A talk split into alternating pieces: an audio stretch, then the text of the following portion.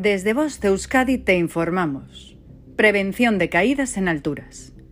Los riesgos derivados de los trabajos en altura esencialmente son la caída de personas a distinto nivel y la caída de materiales que puede generar accidentes graves o muy graves. A. Caídas de personas a distinto nivel. Este tipo de riesgos se originan principalmente debido a la ausencia de medidas de prevención contra las caídas desde alturas. Una formación inexistente o deficiente al respecto puede provocar un uso inadecuado de los EPIs, equipos de protección individual, necesarios para poder desarrollar este tipo de tareas con total seguridad.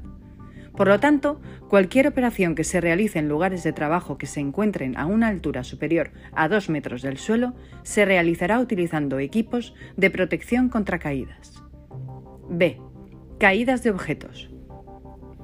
Estas tareas pueden provocar el riesgo de caídas por desprendimientos, piedras, tuberías, al que está unido el riesgo de caída de herramientas, materiales y elementos del equipo vertical personal, que se puede generar por el uso de las mismas durante la realización de los trabajos. Medidas preventivas para trabajos en altura. Para la correcta prevención de cualquier trabajo en alturas, el empresario debe tener en cuenta tres siguientes aspectos. Una correcta planificación preventiva de los trabajos. 1.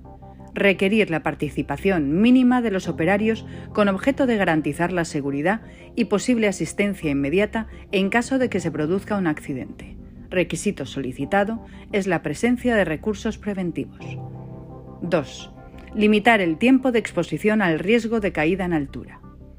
3 limitar y señalar la zona de trabajo, impidiendo el acceso a toda persona ajena a la obra o carente de los equipos de protección y conocimientos necesarios. 4. Obligatoriedad de una correcta formación teórica y práctica a los trabajadores que se encarguen de desarrollar las tareas en altura. Y 5. Correcta planificación de suficientes puntos de anclaje evitando una mala distribución de los mismos. Mantener orden, limpieza y organización.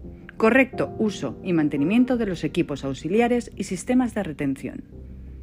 1. No se debe utilizar un equipo de protección anticaídas sin conocer su funcionamiento y características. Las personas que manejen estos equipos deberán estar formadas en su manejo. 2. Los equipos de protección individual se considerarán teniendo en cuenta las fases de trabajo a desarrollar y características del lugar de trabajo. Fin de la información. Voz Euskadi, entidad colaboradora del Departamento de Seguridad del Gobierno Vasco.